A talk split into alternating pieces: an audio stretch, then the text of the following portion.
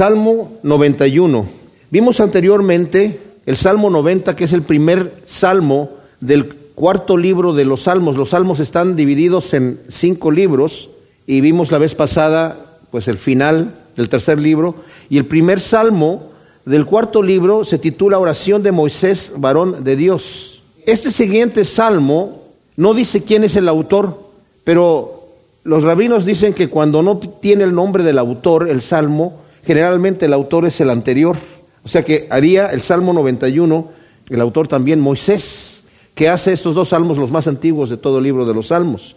Y lo interesante de este salmo, y por lo cual muchos de los eh, comentaristas bíblicos están de acuerdo en que Moisés es el autor, es que también tiene muchos de los términos que Moisés usa en su canto que tiene en Deuteronomio capítulo 32. Como vimos la vez pasada, si este le corresponde a Moisés, tenemos como seis cantos mencionados en la Biblia de Moisés, dos en el libro de, Éxodo, estos dos de aquí, me falta otro, pero hay uno en Apocalipsis donde dice que, eh, Apocalipsis donde están cantando eh, los que salieron de la tribulación, la multitud que está allá, están cantando un canto de Moisés y del Cordero. Entonces, pero no sabemos si escribió más. Me maravilla este salmo porque se ve que Moisés tiene una intimidad con el Señor muy exquisita. O sea, hemos visto la mayoría de los salmos que son de David, vemos también una intimidad de parte de David, una intimidad que es excepcional. Diferente a Moisés, Moisés sabemos que la escritura nos dice que el Señor era la única persona a la que hablaba cara a cara. Y el poder que se le manifestó en la vida de Moisés fue una cosa impresionante. David también vio la mano de Dios manifestarse, obviamente, pero yo creo que con Moisés fue una situación tan eh, excepcional en el tema de que los milagros que el Señor tuvo que hacer con mano poderosa para sacarlos de Egipto, cómo abrió el mar y todas estas cosas, cómo les proveyó diariamente, eran milagros. El maná estaba allí fielmente todas las mañanas el Señor presente en la columna de fuego y en la nube que los guiaba en el desierto, la roca que los seguía para darles agua. O sea, todas las cosas que el Señor hacía era como un contacto directo, constante con su pueblo. Y Moisés tenía esta intimidad con el Señor.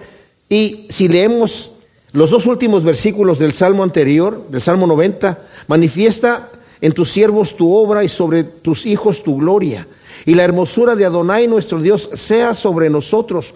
Confirma sobre nosotros la obra de nuestras manos. Sí, la obra de nuestras manos confirma. Este versículo 17 para mí es esencial como para dar una introducción a este Salmo 91, porque está diciendo que la hermosura de Dios, del Señor, esté sobre nosotros. ¿Qué quiere decir eso? Que reflejamos su santidad, reflejamos su carácter. Como Pablo dice, sed imitadores de mí como yo soy de Cristo. Ese es el deseo de todos nosotros, poder llegar a decir esas palabras, poder tener la hermosura de Cristo en nosotros. Y eso solamente cuando dejamos que el Espíritu Santo empiece a trabajar. Es algo que Dios lo tiene que hacer. Y Moisés lo sabe. Señor, tú manifiesta esa hermosura sobre nosotros y confirma nuestras obras, que no sean nuestras, que sean tuyas, Señor que sean obras duraderas, que no sean hojarasca, que no sean heno, que no sean madera, que sean piedras preciosas, que sean oro, que sean plata. Confirma nuestras obras. Y luego entra al versículo primero del Salmo 91, el que habita al abrigo de Elión, el Altísimo, morará bajo la sombra de El Shaddai, del Dios omnipotente. Tremendo. Hay algunos traductores que lo traducen, el que habita al abrigo de el Altísimo mora bajo la sombra del Omnipotente. Al principio, fíjense que en el Salmo 90, el mismo Moisés en el primer versículo dice, oh Adonai, tú has sido nuestra morada de generación en generación. Y comentamos cuando estudiamos ese Salmo que la Biblia nos dice que nosotros somos templo del Espíritu Santo, ¿verdad? Pablo en Corintios nos dice que cualquier otro pecado que se comete fuera del cuerpo, se comete fuera del cuerpo, pero el que se comete contra el cuerpo, como es la fornicación, el adulterio, estamos pecando con el, templo de Dios y hemos sido comprados por precio. Pero aquí Moisés dice, tú has sido nuestra morada, y el versículo primero del Salmo 91, el que habita al abrigo del león morará bajo la sombra del omnipotente. Todo, nuevamente es el que habita cerca del Señor, el que habita en Él, el que habita bajo sus, sus alas, como lo va a decir aquí. Diré yo a Yahvé, refugio mío y fortaleza mía, mi Dios en quien confío. Él te librará del lazo del pajarero, de la peste destructora, con sus plumas te cubrirá, y debajo de sus alas hallarás refugio. Escudo y adaga es su verdad. No temerás el terror nocturno, ni saeta que vuele de día, ni pestilencia que ande en oscuridad, ni mortandad que en medio del día destruya. Caerán a tu lado mil y diez mil a tu diestra, pero a ti no llegará. Ciertamente con tus ojos mirarás y verás la paga de los impíos. Ahora, lo primero que nos dice aquí, como dije, es algo bien personal. El que habita al abrigo del Dios Altísimo va a morar bajo la sombra del, del Shaddai, del Omnipotente.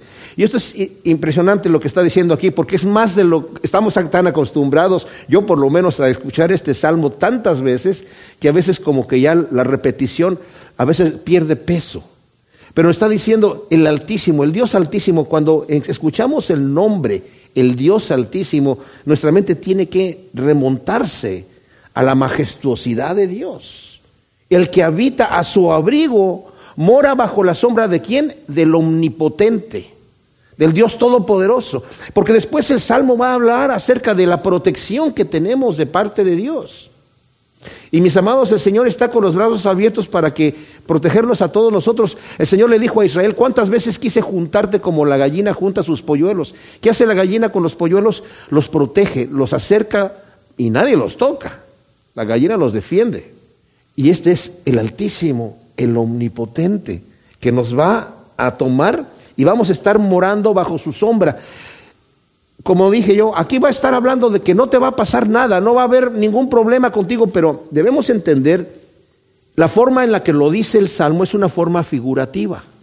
Yo creo que el Señor antiguamente, cuando su pueblo andaba eh, yendo hacia la tierra prometida, sabía el Señor que su pueblo era un pueblo duro, tenía que mostrarles sus milagros de una manera, eh, digamos, exagerada, y aún así, cuando llegaron a la tierra prometida, no tuvieron el valor y la fe de conquistar como el Señor les dijo, y no tomaron todo el territorio que pudieron haber tomado, y no echaron a toda la gente que debieron haber echado, no exterminaron a la gente que debieron haber exterminado como el Señor les había dicho, y no quemaron todos los ídolos de esta gente como el Señor se los dijo, sino más bien desobedecieron al Señor y se contaminaron. Pero el Señor quería juntarlos a todos, quería protegerlos. Ahora, el Señor mientras estaba haciendo esto, sí les garantizó, yo les garantizo que ustedes van a tener victorias. Yo les voy a dar la lluvia a su tiempo. Les voy a dar, no van a tener problemas, no van a tener eh, abortos, ni los hombres, ni las mujeres, ni los animales. O sea, van a ser fructíferos su tierra, eh, no van a tener que estar regando como regaban en Egipto, yo les voy a mandar la lluvia, yo les prometo que los voy a bendecir. Ahora en el Nuevo Testamento, y esto no es para contradecir la escritura, mis amados, dice que el que quiere vivir justamente padecerá persecución. Y a través de muchas tribulaciones es que vamos a entrar en el reino de Dios. Pero ahora nosotros tenemos una nueva revelación. Y la revelación que tenemos es que dice que todas las cosas ayudan a bien para aquellos que aman al Señor. Al final, al final, el Señor cuando termina todo el asunto vemos que tiene un propósito bueno, un propósito feliz un propósito impresionantemente grande para nosotros. Y no lo entendemos hasta que ya estamos hasta el final, cuando estamos con el Señor. Vamos a ver eh, este asunto. Entonces, dice, primero nos está diciendo el versículo primero, dando la instrucción, ¿verdad? El que habita el abrigo de León morará bajo la sombra de El Shaddai. Diré yo a Yahvé, yo diré, está diciendo Moisés, tú eres mi refugio y mi fortaleza mi Dios en quien confío. Tengo total confianza. Y luego nos dice Moisés a nosotros, Él te va a librar del lazo del, cazador, de la peste destructora. Con sus plumas te va a cubrir y debajo de sus alas vas a hallar refugio. Él va a ser tu escudo. Y Adaga es su verdad, o sea, su palabra es un escudo. Impresionante que como el Señor, cuando fue tentado por Satanás, ¿cuál fue el arma que utilizó? La palabra. Se defendió con la palabra. Y aquí nos está diciendo que es, eh, la palabra es, es, un escudo. En la eh, carta a los Efesios nos dice que el escudo de la fe, ¿verdad? Pero ¿de dónde viene la fe? Viene del oír. ¿Y el oír qué? De la palabra de Dios. No temerás el terror nocturno, ni saeta que huele de día, ni pestilencia que anda en la oscuridad, ni mortandad que en medio del día destruya. O sea, las cosas que vengan, el Señor nos va a proteger si es que esa es su voluntad. Y esto lo digo con, como digo, eh, en nuestra, en ya con la revelación que tenemos nosotros en el Nuevo Testamento, no podemos decir que si una persona cayó en alguna enfermedad o se murió de alguna plaga y, se decía cristiano que en realidad no tuvo fe. Aquí no está declarando que nunca vamos a estar enfermos y nunca vamos a sufrir alguna calamidad. Pero no es como la persona que no conoce a Dios. Cuando Dios permite que algo suceda, lo sucede porque es su voluntad y tiene un propósito en eso. No obstante, sí nos habla de una protección divina. Y yo creo en la protección divina. Yo estoy, yo he visto en mi propia vida cómo el Señor me ha librado de la muerte en muchísimas ocasiones, pero de una manera impresionante, ¿verdad? Caerán a tu lado mil y diez mil a tu diestra, pero a ti no llegará. Ciertamente con tus ojos mirarás y verás la paga de los impíos. O sea, cuando el Señor trae juicio al impío, es para destrucción. Pero cuando el Señor aplica la vara a mi vida, es para corrección. Al impío es con juicio y es con ira. El Señor no utiliza la ira contra sus hijos, utiliza el amor, el amor correctivo. Es totalmente diferente. Así que cuando el Señor nos está corrigiendo, no pensemos que está enojado con nosotros, aunque lo haga porque estemos pecando. Si somos sus hijos, el Señor nos pide a nosotros, la Biblia nos dice que no debo de ello corregir a mi hijo cuando estoy airado, sino que debo dejar que me enfríe y después lo corrijo. Y el Señor no, no, se, no tiene arranques de ira, la ira del Señor es una ira santa. Pero dice por eso el versículo 8, tú ciertamente con tus ojos mirarás y verás la paga de los impíos. Por cuanto has puesto a Yahvé, que es mi refugio, y así lo llama Moisés, a Elión el Altísimo, por habitación tuya, nuevamente, Versículo primero del Salmo 90, oh Adonai, tú has sido nuestra morada de generación en generación. Vemos la similitud de los salmos, la forma en la que está hablando Moisés. Por cuanto has puesto al Señor por habitación tuya, no te sobrevendrá mal, ni plaga alguna tocará tu morada, pues a sus ángeles mandará cerca de ti que te guarden en todos tus caminos. Sobre las palmas te llevarán para que tu pie no tropiece en piedra. Sobre el león y el áspid pisarás hollarás al cachorro de león y al dragón. Estaba yo leyendo que durante las plagas que hubo en Inglaterra, había un, eh, un cristiano que tenía pues bastante dinero, tenía sus esclavos, eh, se acostumbraba a tener esclavos en aquel entonces, incluso los cristianos también, ¿verdad? Y este, eh, la plaga estaba tan terrible en Inglaterra que él decidió salir de su casa, porque toda la región donde, donde la, parte de la ciudad donde él estaba estaba plagado y dijo, me voy a, me voy a vivir al, al, campo, ¿verdad? Entonces ya tenía listo todo su, equipaje y ya estaba el, el, carruaje listo para salir. Y cuando iba saliendo, escuchó que un esclavo negro le dijo a otro que estaba allí, le dijo, oh, el Señor se va al campo, ¿verdad? Este, debe ser que su Dios es Dios del campo y allá lo va a proteger. Y cuando este señor escuchó eso, le redargulló y dijo, Señor, perdóname, ¿verdad? Tú usaste a este esclavo que cree que los, que los dioses son de locales, ¿verdad? Y dijo, bueno, pues si se va al campo debe ser que su Dios es allá donde, donde funciona en el campo, aquí en la ciudad no. Y se quedó en la ciudad y atendiendo a gente con plaga y no le pasó absolutamente nada. El Señor lo libró, ¿verdad? Tremendo. Pero dice aquí, es interesante donde dice, no te sobrevendrá mal, dice el versículo 10, ni plaga alguna tocará tu morada, pues a sus ángeles mandará cerca de ti que te guarden en todos tus caminos, sobre las palmas te llevarán para que tu pie no tropiece en piedra. Ahora, si nosotros vamos, por ejemplo, a Mateo capítulo 4, Vemos nosotros ahí cuando Satanás está tentando al Señor después de que fue bautizado.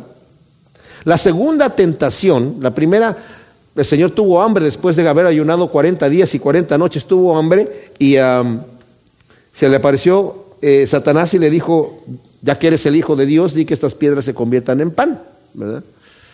Y el Señor le contestó con la palabra, le dijo, no, porque escrito está, no solamente de pan vivirá el hombre, sino de toda palabra que sale de la boca de Dios. Ah, entonces después se lo llevó al pináculo del templo y le dijo, ya que eres el Hijo de Dios, échate abajo porque está escrito, a sus ángeles mandará cerca de ti y en sus manos te llevarán para que tu pie jamás tropiece en piedra. Y el Señor le dijo, también está escrito, Satanás, no tentarás al Señor tu Dios. Ahora, lo interesante de esto es que, ah, estás usando la palabra, yo también te voy a decir lo que está escrito, ¿verdad? Y le menciona estas, estas pasajes del, del Selmo que estamos leyendo nosotros. Nada más que dejó fuera un punto, porque dice aquí, a sus ángeles mandará acerca de ti. O sea, no te sobrevendrá ningún mal, a sus ángeles mandará acerca de ti que te guarden en todos tus caminos y luego se saltó al siguiente versículo, sobre las palmas te llevarán para que tu pie no tropiece en piedra. O sea, eh, ¿por qué él mencionó esto? Porque Satanás también cita la escritura. Y cita la escritura incorrectamente. No por el puro hecho de que alguien cite la escritura, ya, ah, pues está escrito allí, aquí, aquí lo dice la escritura y se acabó. El mismo diablo también cita la escritura, pero para sacarla fuera de contexto. Esto lo digo porque la escritura no se contradice, mis amados. El Señor le dio el contexto. Sí, sí está escrito eso. Eso está escrito. Pero también está escrito, no tentarás al Señor tu Dios. Y ese es el contexto correcto.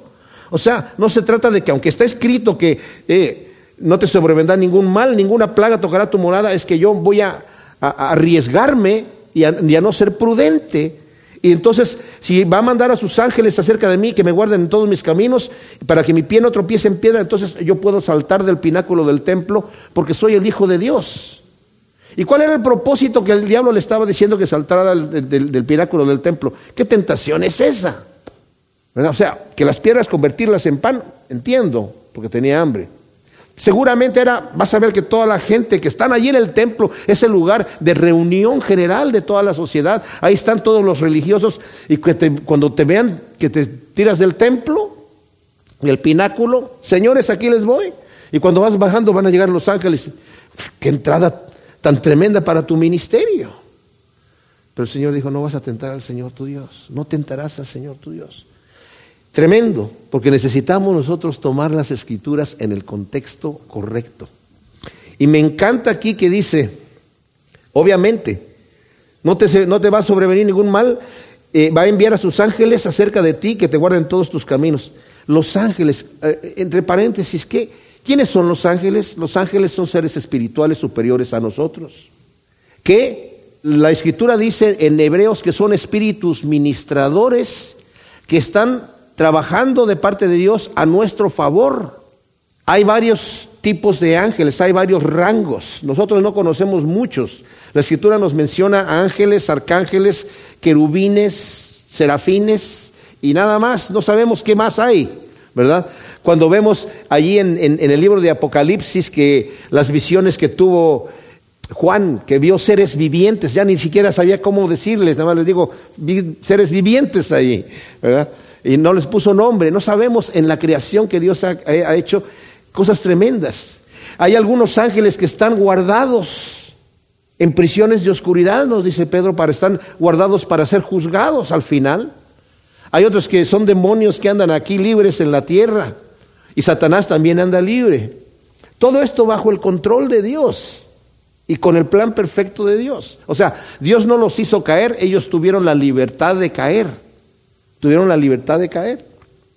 Pero qué increíble, ¿no? Que el Señor dice, la Escritura nos dice también ahí mismo en Hebreos, sean hospedadores porque muchos hospedaron, sin saberlo, hospedaron ángeles.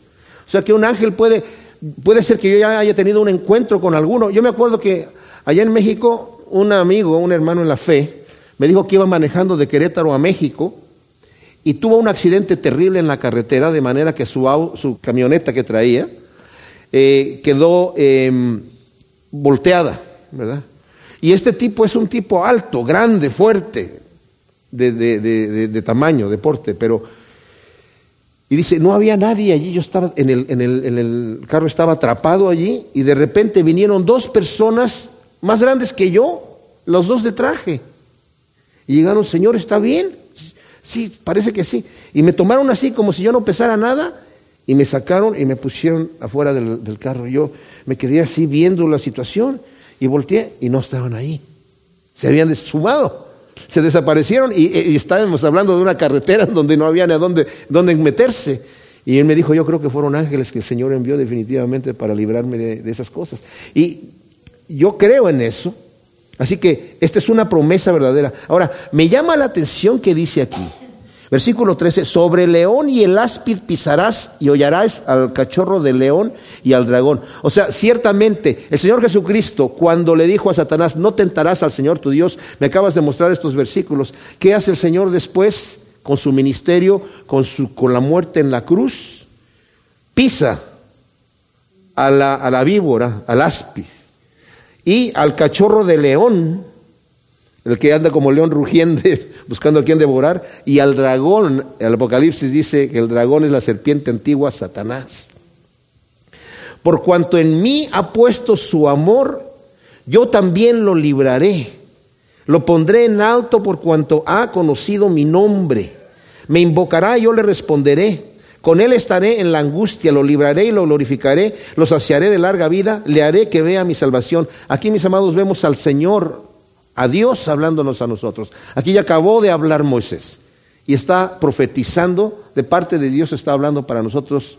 Y el Señor dice, por cuanto en mí ha puesto su amor, yo también lo libraré y lo pondré en alto por cuanto ha conocido mi nombre. Eso de conocer el nombre del Señor, el Señor Sabemos que anunció su nombre a Moisés y le dijo, yo soy, yo soy fuerte, misericordioso y piadoso, que perdono la maldad, la iniquidad y el pecado. La cargo, ¿verdad? Pero que de ninguna manera tendré por inocente al malvado. Pero conocer el nombre del Señor es conocerlo en experiencia. Juan dice en el capítulo 2 de su primera carta, hijitos míos, estas cosas os escribo para que no pequéis. Si alguno hubiese pecado, tenemos ante el Padre a Jesús el Mesías, el justo, como eh, el Paracleto, el cual es también la propiciación por nuestros pecados y no solo por los nuestros, sino también por los de todo el mundo. Y en esto sabemos que lo hemos conocido, se dijo el Señor, el que conoció mi nombre, el que puso en mí su amor, en mí ha puesto su amor y yo también lo libraré, lo pondré en alto por cuando ha conocido mi nombre. Sabemos que lo hemos conocido si guardamos sus mandamientos. El que dice yo le conozco y no guarda sus mandamientos es mentiroso y la verdad no está en él. El versículo 6, el que dice que permanece en Él debe andar como Él anduvo. O sea, el conocer al Señor es acercarse a Él y obedecerlo, seguirlo. Y dice el Señor, por cuanto has hecho eso, yo pondré en alto tu nombre.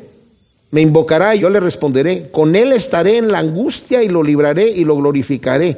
Lo saciaré de larga vida y haré que vea mi salvación. Fíjense, acaba de decir el Salmo, no te va a tocar ningún mal, no te va a hacer esto, no te va a pasar aquello. Y el Señor dice, espérate, yo voy a estar contigo en la angustia. Aunque llegue la angustia, a ti no te va a tocar, no te va a afectar, porque yo voy a estar contigo. ¿Qué significa esto? Que aunque estemos en medio de la prueba, el Señor nos ha prometido que si estamos con Él y ponemos nuestro amor con Él, la protección de Él es tal que se cumple la palabra que Pablo dijo, ¿qué me va a separar a mí del amor de Dios? Tribulación, angustia, desnudez, peligro o espada, puras cosas negativas. Dice, pero a mí nada me va a separar del amor de Dios, porque yo he puesto mi amor en el Señor. Nada me va a separar de ahí. En eso voy a ser más que vencedor por medio de aquel que me ha amado a mí. Salmo 92 dice Salmo cántico para el Shabbat, cántico para el sábado. Este es un salmo, está escrito, la mayoría de los comentaristas bíblicos creen que es un salmo de David por el estilo que tiene, aunque no dice que lo escribió David. Este salmo Aquí lo dice claramente, es un salmo que se canta en el día sábado, ¿verdad? Está escrito para que se cante en el, en el, en el Shabbat, pero también lo cantan en el segundo día de la fiesta de los tabernáculos. Lo vamos a leer.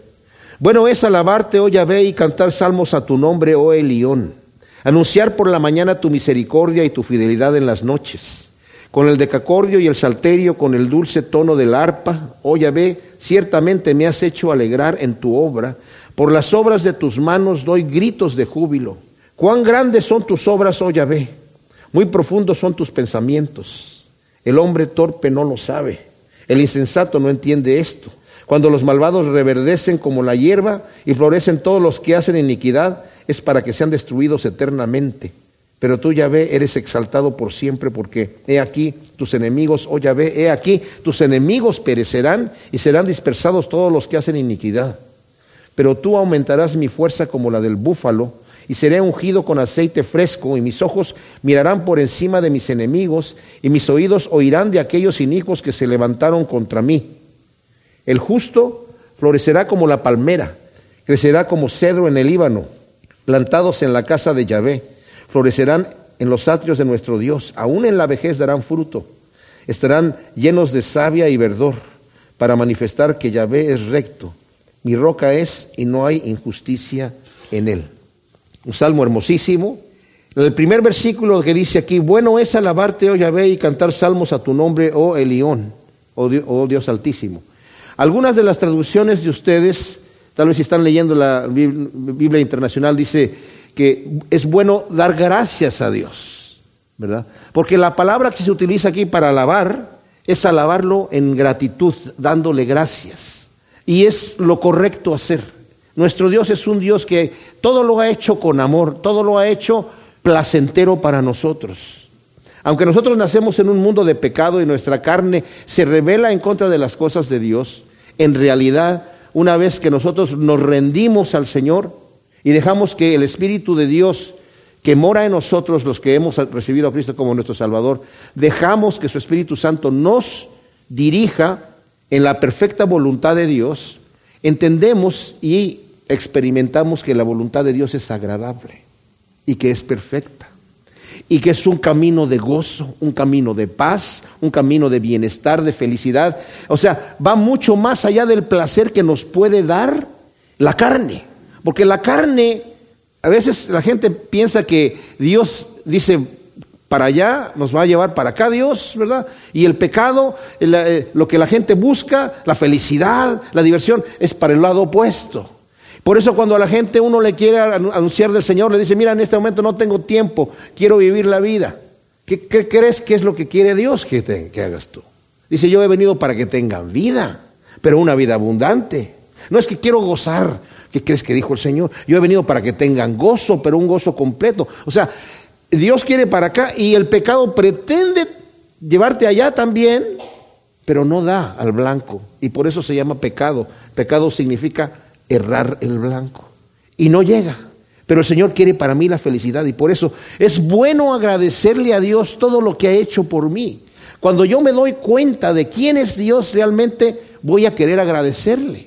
Dice Romanos capítulo 1, la ira de Dios se revela contra toda impiedad e injusticia de los hombres que detienen con injusticia la verdad. Los que habiendo conocido a Dios no le glorificaron ni le dieron gracias habiéndolo conocido, se rebelaron y en vez de darle gracias, rechazaron y detuvieron con injusticia la verdad. O sea, el ateo requiere más fe en su ateísmo y en su rebelión que el que reconoce al Dios verdadero. Y lo correcto es darle gracias. Porque yo les digo una cosa, a veces la religión, y cuando hablo de religión, es, no solamente hablo de, ciertos formatos de religión, sino también incluso de algunos eh, intérpretes de la escritura o que presentan el cristianismo como algo desagradable, como golpe de pecho, como caminar de rodillas, como cara larga, como de tristeza, como ayuno y, rostro demacrado. Y, pues sí, Dios, Dios quiere que hagamos más penitencia, que suframos más. Y es una imagen, es una caricatura, es una falsa imagen. No, Dios quiere el bienestar nuestro, Dios quiere lo mejor para nosotros, pero no es a la manera que nosotros queremos. Y por eso es que el Señor dice, el que quiere venir después de mí tiene que negarse a sí mismo, tomar su cruz y seguirme. Pero no va a ser una cruz tortuosa. Mi yugo es ligero. Es más, el fruto del Espíritu es amor, gozo, paz. O sea, cosas deseables, cosas que yo ando buscando, pero las ando buscando en la carne. Mi carne me dice torpemente, acá está la felicidad. Pues la felicidad es pasajera. La felicidad no se compara con el gozo. El gozo no depende de las circunstancias. El gozo permanece porque yo tengo paz con Dios y sé que mi Dios tiene cosas tremendas para mí. Y justamente como leímos al final del Salmo 91, el que pone en Dios su amor, dice, Él nos va a librar y voy a poner en alto, lo voy a poner en alto porque ha conocido mi nombre. Le voy a responder cuando invoque mi nombre y cuando esté en angustia yo lo voy a defender, lo voy a librar, fíjese, dice el versículo 15 del Salmo 91, y lo glorificaré, lo saciaré de larga vida y haré que vea mi salvación. Son cosas deseables. Es lo que Dios quiere para nosotros. Y por lo mismo yo le voy a dar gracias al Señor y lo voy a alabar con acción de gracias. Es bueno y cantar salmos a tu nombre, oh Elión. Anunciar por la mañana tu misericordia y tu fidelidad en las noches. Y pareciera ser que esos son los dos, las dos horas en donde tenemos un tiempo especial Pareciera que es el momento oportuno para meditar en el Señor en la mañana, en la madrugada, en la noche cuando va uno a la cama. ¿Y qué es lo que piensa en la mañana? Tu misericordia, Señor, hermoso, tu amor precioso, el día que empieza, Señor, la vida que me has dado, el plan que tienes para mí. Gracias por tu perdón, por tu amor, por tu misericordia y en la noche tu fidelidad. Tú eres fiel, tú no fallas, tus promesas son sí, son amén. Qué hermoso es estar dándole gracias al Señor de esta manera en nuestras vidas, en, en esos momentos donde estamos de quietud, con intimidad con el Señor. Luego dice aquí, obviamente, con el decacordio y el salterio, con el dulce tono del arpa. Oh Yahvé, ciertamente me has hecho alegrar en tu obra, por las obras de tus manos dos gritos de júbilo. Aquí está hablando el versículo 3 de la adoración que la tenemos en la iglesia. No está presuponiendo que todos van a poder tocar un decacordio en su casa y una arpa. Hay algunos rabinos que, bueno, incluso dentro de los rabinos judíos, eh, no los, los menciona solamente para decirles que eso nunca pudo haber sido. Creen que este salmo se lo adjudican a Adán, pero Adán no tenía decacordios, ni tenía salterios, ni tenía enemigos ni en, aquella época, ¿verdad? Así que no creo que, más bien parece que es de David y que está, está, refiriendo a la adoración que nos reunimos aquí. Cuando nos, nos, reunimos aquí en una forma corporativa, o sea, como un grupo, yo sé que podemos leer la Biblia en nuestras casas y podemos cantar en nuestras casas, podemos orar en nuestras casas, podemos estudiar todo lo que queramos en nuestras casas, pero es bonito hacerlo corporativamente, o sea, nosotros todos juntos hay esa coinonía y hay algo especial cuando lo hacemos así. Al Señor le gusta. Por eso dice, donde estén dos o tres en mi nombre, yo estoy ahí. ahí. Y no estás cuando estoy solo, Señor. Sí, también, pero lo estoy diciendo porque el Señor está en todos lados. Pero estoy diciendo porque me gusta cuando se reúnen en mi nombre, para orar o para cantar, para dar gracias. Y por eso dice el versículo 4, oye, a ver, ciertamente me has hecho alegrar en tu obra. Tus obras son maravillosas. Por las obras de tus manos, dice, doy gritos de júbilo. Cuán grandes son tus obras, oh Yahvé, muy profundos son tus pensamientos. Pero como vimos que decía también el, eh, el capítulo 1 de Romanos, dice aquí, el hombre torpe no lo sabe y el insensato no entiende esto. Cuando la persona cierra su conocimiento y su corazón a Dios, Dios deja de revelarse. Y yo creo que hay ateos que sinceramente creen en su ateísmo porque ya se convencieron. Han cerrado su corazón, han cerrado sus ojos y el Señor los deja ahí. Es una situación peligrosa. Es una situación peligrosa.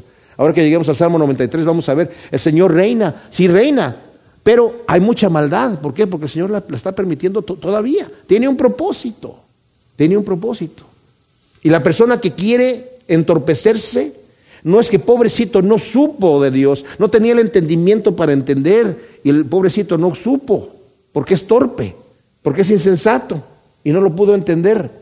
No tenía suficientes neuronas para entender que, Dios tiene, hace obras hermosas. No, cerró su corazón, detuvo con injusticia la verdad, conociendo a Dios no le glorificó como a Dios no le dio gracias. ¿Y qué pasó? Su corazón fue entenebrecido, se llenó de tinieblas, se oscureció. Profesando ser sabios, se hicieron necios. Y como no quisieron tomar en, tener en cuenta a Dios, dice Romanos, Dios entonces los entrega a una mente reprobada en donde aprueban cosas que no les conviene. Wow. Ciertamente, yo me pongo a pensar, Satanás fue el querubín protector, lleno de hermosura. ¿Cuánto tiempo estuvo en la gloria, gozando de las delicias del cielo? Y de repente se, encontró en su corazón maldad. ¿Y ahora cómo es? Es totalmente opuesto. Su corazón ha sido entenebrecido terriblemente. Ha sido entregado a una mente reprobada para hacerse daño a sí mismo y a los demás. Increíble. Y eso sucede con cualquier persona que se revela a Dios. Con los insensatos y con los torpes que no saben y no entienden esto. Y luego dice el versículo 7 algo bien especial. Cuando los malvados reverdecen como la hierba y florecen todos los que hacen iniquidad, es solamente para ser destruidos eternamente. El hombre es temporal, la vida del hombre es temporal. Lo vimos anteriormente en el Salmo 90, ¿verdad? Del mismo Moisés, que está hablando de, cómo la vida del hombre es, es por un rato, pero Dios es eterno. Pero nosotros tenemos una promesa de Dios, que los que somos cristianos, los que amamos a Cristo, tenemos, hemos pasado de muerta a vida, tenemos una promesa de vivir una vida eterna. Y todos somos personas eternas, pero ¿Qué sucede con el insensato y con el torpe? Dice que aunque reverdezcan y aunque aquí florezcan y, seamos tentados a tener envidia de ellos, porque florecen, al final van a ser destruidos eternamente. Solamente es para lo que tienen, lo tienen ahora nada más y después van a ser destruidos. Por lo mismo no debemos tener envidia del malvado. Pero el contraste entre, entre la vida tan breve del malvado y de Dios dice, pero tú ya eres exaltado por siempre, eres eterno. Porque aquí tus enemigos, oh Yahvé, he aquí tus enemigos perecerán, serán dispersados todos los que hacen iniquidad. Ciertamente el malvado tiene un fin. Y así como llegó, un, me imagino yo que en un momento cuando Dios la creación hizo a los ángeles como los hizo, no había maldad hasta que se encontró maldad en los que se rebelaron. Y era un momento glorioso. Va a llegar el momento en donde toda la maldad va a ser nuevamente destruida, ¿verdad? Y el Señor va a crear nuevos cielos y nueva tierra, como lo dice la Escritura, y ya no va a haber más llanto, no va a haber más dolor, la maldad va a ser contenida. Pero tú aumentarás mi fuerza como la del búfalo, seré ungido con aceite fresco, y mis ojos mirarán por encima de mis enemigos, y mis oídos oirán de aquellos inicuos que se levantaron contra mí. O sea, Señor, yo tengo una esperanza viva en ti. Tú vas a aumentar mis fuerzas como las del búfalo, y voy a ver a mis enemigos derrotados. Como dije yo, Adán no tenía estos enemigos en el paraíso, ¿verdad? Ni, ni después que salió del paraíso. Pero David sí. El justo florecerá como la palmera, crecerá como el cedro en el Líbano, plantados en la casa de Yahvé, florecerán en los atrios de nuestro Dios. Ahora, si comparamos aquí, donde dice el versículo 12, el justo florecerá como la palmera, la palmera es un árbol muy deseado, sobre todo en el oriente, esas palmeras que dan dátiles, muy valiosas muy valiosas, y el cedro también, comparado con eh, el siete, los malvados reverdecen como la hierba, y aunque florezcan, los que hacen iniquidad van a ser destruidos. ¿Cómo? Como la hierba. No están plantados como un árbol, como la palmera, como el Líbano, en la casa de Yahvé, floreciendo en los atrios de nuestro Dios. Aún en la vejez, los justos darán fruto y estarán llenos de savia y verdor para manifestar que Yahvé es recto mi roca es y no hay injusticia en él. Tremendo salmo. Y el Salmo 93 es un salmo cortito. Dice, Yahvé reina, se ha vestido de majestad. Yahvé se viste, se ciñe de poder. El mundo está establecido y no será conmovido. Tu trono está establecido desde la antigüedad. Tú eres desde la eternidad. Oh Yahvé, los torrentes se elevan, las crecientes han alzado su voz. Las olas hacen oír su estruendo. Yahvé en las alturas es más poderoso que el estruendo de muchas aguas, que las recias olas del mar. Tus testimonios son firmes en gran manera. Oh Yahvé, la santidad es propia de tu casa, por los siglos y para siempre. El versículo primero es un versículo donde nos dice, Yahvé reina y se ha vestido de majestad, Yahvé se viste y se ciñe de poder, el mundo está establecido y no será conmovido. A veces nos preguntamos, como lo mencioné anteriormente, bueno, si Dios reina, ¿Por qué hay tanta maldad?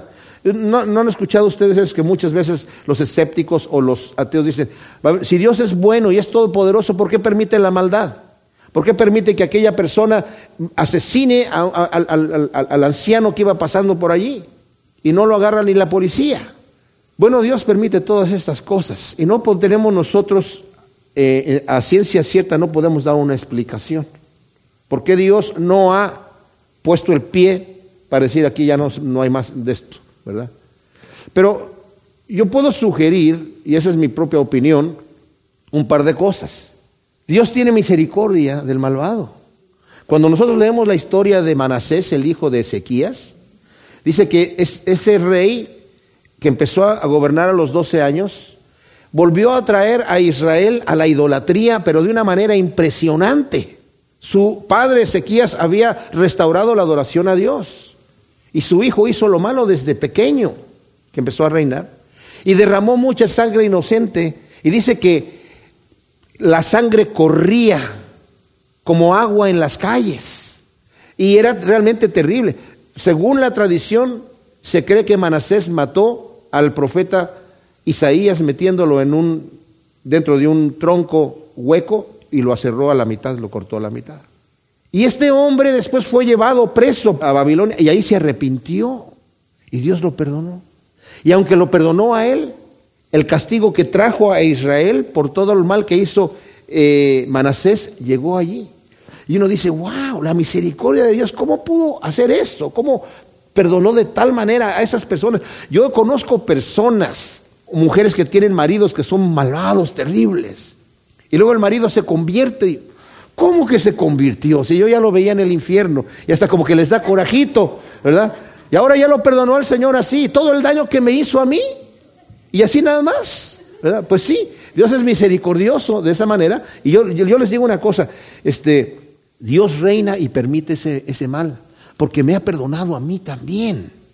Ha tenido misericordia de mí. ¿Y quién soy yo para ponerme por encima de cualquiera, verdad? Y empezar a juzgar y apuntar el dedo. El Señor ha tenido misericordia y así como murió, la misma sangre que derramó en la cruz, que cubrió mis pecados, cubre los pecados, cualquier pecado cubre cualquier pecado. Por eso, como he mencionado, la paga del pecado era tan fuerte y la ira que Dios tiene por el pecado es tan aplastadora que el único que la podía cargar era Dios mismo sobre la cruz. Ningún ángel, por fuerte que fuese, lo pudo haber cargado. Pero el Señor te es así. ¿Y saben qué? El Señor reina, y aunque el Señor reina, nosotros tenemos libre albedrío. Nadie, nadie nos obliga, el Señor no nos está obligando a ser buenos. Aunque nosotros hemos llegado a conocer a Jesucristo y estamos llenos del Espíritu Santo, fíjense lo que digo, no nos obliga Dios a vivir una vida recta. Todavía tenemos libre albedrío. El Señor no va, nunca va a quitarnos esa, esa libertad. Y si yo me empeño en desobedecer a Dios, lo voy a, lo voy a desobedecer. Es difícil que un cristiano se vaya al infierno. El Espíritu Santo va a estar luchando y el Señor va a estar ahí. Pero si te empeñas en que te quieres ir al infierno, lo vas a lograr. Y el Señor permite, si yo quiero hacerme daño, que me destruya. Y si yo me vuelvo a cualquier situación, eh, eh, me puedo destruir a, través de vicios, me puedo a través de conductas de mi vida, a, a través de muchas cosas, de ser imprudente. Si yo me empeño, el Señor me deja. Y si yo quiero dejar su camino, el Señor me suelta. El Señor no me va a torcer el brazo, pero Yahvé reina.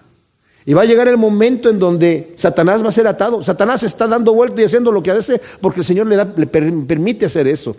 Y los que hacen mal el Señor se los está permitiendo hasta ahora. Pero como dije, va a llegar un día de juicio. Va a llegar un día donde Dios va a equilibrar las situaciones y ese va a ser un día terrible. Así que el que pregunta, ¿y por qué Dios permite tanto mal? Espérate tantito, porque va a llegar el día del castigo. Y ese va a ser un día terrible, terrible. Y dice, Él se viste y se ciñe de poder, el mundo está establecido y no será conmovido. Tu trono está establecido desde la antigüedad, tú eres desde la eternidad. Esto es algo que impresionante que no podemos entender, pero es maravilloso. Dios es santo, todopoderoso y eterno. ¿Cómo es posible esto? No sabemos, pero es la realidad. Y la evidencia de que es así es que nosotros estamos aquí. Y, la manera en la que Dios ha hecho todas las cosas es maravilloso. Su eterno poder y deidad, nuevamente capítulo 1 de Romanos, se dejan ver claramente por medio de las cosas hechas, su eterno poder y su deidad. Toda la tecnología que hay en los seres vivos es de un nivel impresionante, reducido, minimizado a lo más pequeño, no se puede reducir más. Y el reducir la tecnología es ingeniería de muchísimo alto nivel y que el Señor realmente despliega allí para todos aquellos que lo quieren ver. Oh, ya ve, los torrentes se elevan, las crecientes han alzado su voz, las olas hacen oír su estruendo. Ya ve, en las alturas es más poderoso que el estruendo de muchas aguas y que las recias olas del mar. O sea, cuando vemos esas fuerzas de la naturaleza, realmente y nos damos cuenta que no es nada comparado con el poder que tiene Dios. No sé si ustedes han escuchado un relámpago caer cerca de, donde está uno, pero es un golpe tremendísimo, ¿verdad? Una vez estuvimos mi esposa y yo en Argentina viendo unos, unos glaciares y cuando caían los pedazos, porque son tremendos rocas de hielo, se oía como si se estuviese desgajando una montaña así, el, ruido que hacía era como que, oh, yo me quedaba pensando, y esto no es nada comparado con el poder de Dios que Él tiene. Él ha establecido su trono con poder. Y cuando les digo, cuando venga el día del Señor va a ser algo tremendo. ¿Se imaginan ustedes que los impíos le digan a las montañas, caigan sobre nosotros y escóndanos del rostro del Todopoderoso? Impresionante. Tus testimonios son firmes en gran manera. Oye, ve, la santidad es propia de tu casa por los siglos y para siempre. Hay algunas versiones que dicen, la santidad adorna tu casa, la embellece. Me encanta esa traducción. Porque el Señor quiere que nosotros seamos santos, apartados del mal. Es otro detalle de parte de Dios. Dios es eterno, es todopoderoso y es santo, santo, santo. Apartado de todo tipo de mal. ¿Cómo no nos vamos a enamorar de un Dios así, mis hermanos? ¿Cómo no vamos a querer acercarnos a un Dios que es totalmente apartado y alejado de todo tipo de mal? Todo lo que Él tiene para nosotros es delicia. Riquezas y delicias a su diestra para siempre. Y las la razón para la cual el Señor ha venido a darnos vida y ha venido a morir en la cruz y nos ha lavado es para darnos herencia con Él en el reino de Dios. Y como dice Romanos capítulo 8, somos herederos de Dios y coherederos con Cristo Jesús y juntamente con Él vamos a heredar todas las cosas. Y además el Señor nos está transformando hasta que lleguemos a la imagen de su Hijo. Todo lo que Dios tiene para nosotros es maravilloso. Maravilloso. Oh ve tu santidad es propia de tu casa y lo, la adornas por los siglos para siempre. Gracias Señor, te amamos. Gracias por tu palabra. Eres hermosísimo Señor. Oh, queremos ser como tú Señor, santos. Queremos ser como tú, perfectos Señor. Transfórmanos Señor y, quita de nosotros toda la maldad y, y la carnalidad y la torpeza Señor, y la ceguera espiritual. Y permítenos vivir vidas que te agraden en todo Señor. Crecer y ser guiados por tu Espíritu Santo hasta que lleguemos a la estatura de un varón perfecto, Señor, equipado para toda buena obra. Gracias, Señor, por tu amor y tu misericordia, en el nombre de Cristo Jesús. Amén.